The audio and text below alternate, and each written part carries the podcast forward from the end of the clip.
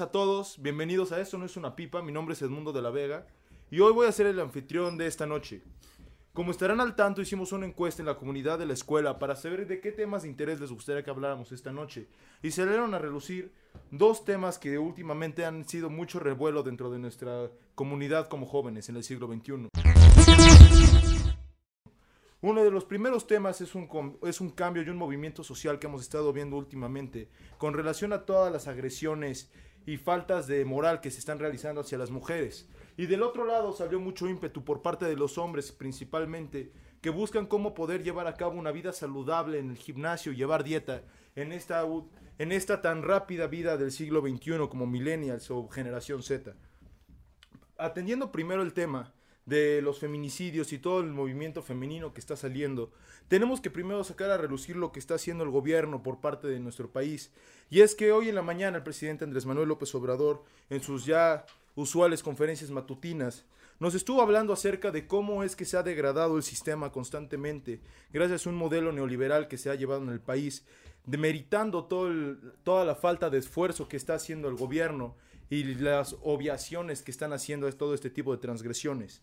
Nosotros como jóvenes, que, nos, que me consideraría, al igual que ustedes, afortunado de poder asistir a una escuela de paga, no nos estamos enfrenta- enfrentando en el día a día a todo lo que se viene como dificultades económicas, de violencia e incluso de agresiones de carácter sexual sin importar tu género dentro de las calles, dentro del transporte público. Apenas hace dos días una pobre niña de 7 años fue este, abusada y no voy a entrar a más temas por cuestiones de, de, de, este, pues de pudor. Sin embargo, es, son cosas bastante deplorables las que estamos viendo en nuestro día a día y se están obviando por parte de la sociedad y, y de parte del gobierno. Y nosotros como ciudadanos nada más no podemos hacer nada al respecto por falta de las herramientas que nos brinda el sistema. Y desafortunadamente el tiempo no me brinda poder ahondar más en diferentes temas como lo pueden ser todos los movimientos sociales que yo considero que están completamente en orden a lo largo de la ciudad, al igual de todas las manifestaciones que afortunadamente se están empezando a suscitar y cada vez están alzando más la voz. Sin embargo, los lo único que les puedo recordar es de que respeten y que siempre estén al tanto de todos los temas y por favor, nunca, nunca opinen si no están bien informados acerca de todo lo que esté pasando en nuestro país porque nosotros somos los que se podría considerar el futuro de México y si no estamos al tanto de todo lo que está pasando, no podemos tener una opinión y un criterio bien, bien fundamentado y sustentado para poder movernos dentro de nuestro día a día. Pasando a nuestro segundo tema, todos los hombres han presentado una serie de dificultades para llevar un estilo de vida saludable, porque a pesar de que quieras ir al gimnasio, a pesar de que quieras llevar una dieta, en las dinámicas que se están llevando en el día a día como juventud es muy difícil poderlas llevar a cabo. Y para eso trajimos un especialista en la materia, el es Banquire Pérez Marín, que nos vendrá a hablar acerca de un tema y del, del lifestyle que ha podido llevar a lo largo de ya este último año de vida. Buenos días, Kire. Buenos días, muchas gracias por la introducción y por todo este interesante tema que pues vamos a empezar a hablar y a tocar el tema más a fondo.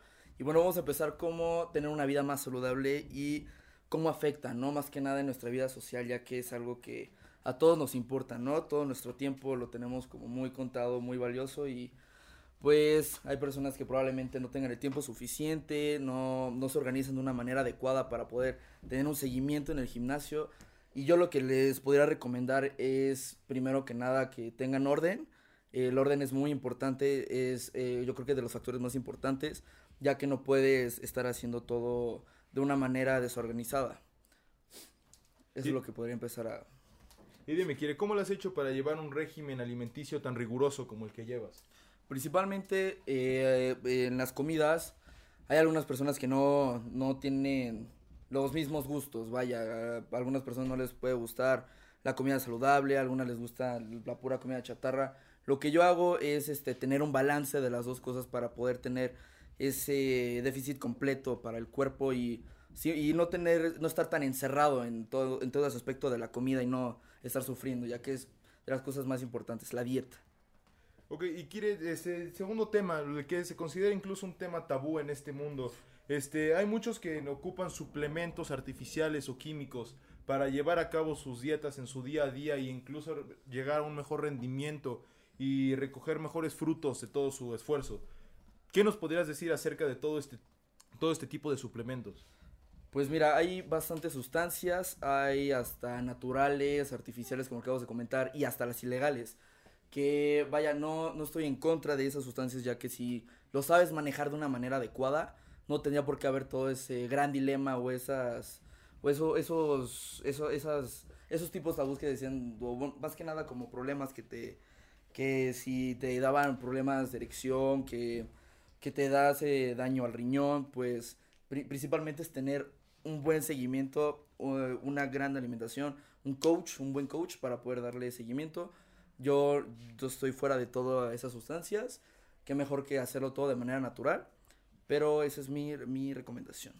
Y en cuestiones de rutina, ¿cómo lo haces para tener un orden de seguimiento en cuanto a las rutinas y las partes del cuerpo que trabajas? Perfecto. Aquí en la semana hay una división de músculos. En esta división de músculos primero dividimos los músculos grandes, los músculos chicos para que tengan cierto periodo de descanso y así tengan una mejor magnitud de crecimiento y sea más notorio el proceso del ejercicio en esto del gimnasio.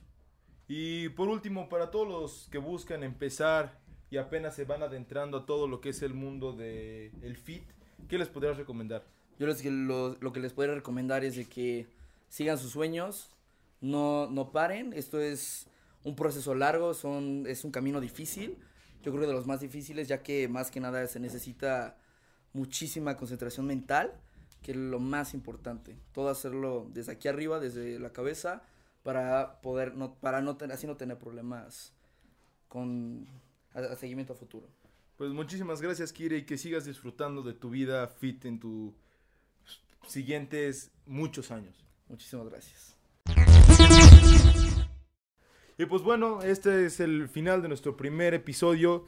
El primero de muchos, esperemos, de Esto no es una pipa. Estaremos rotando de anfitriones, estaremos rotando de entrevistas y temas. Recuerden mandar sus preguntas a arroba esto no es una pipa en Twitter y nos mantendremos al tanto. Un abrazo, saludos, hasta la próxima.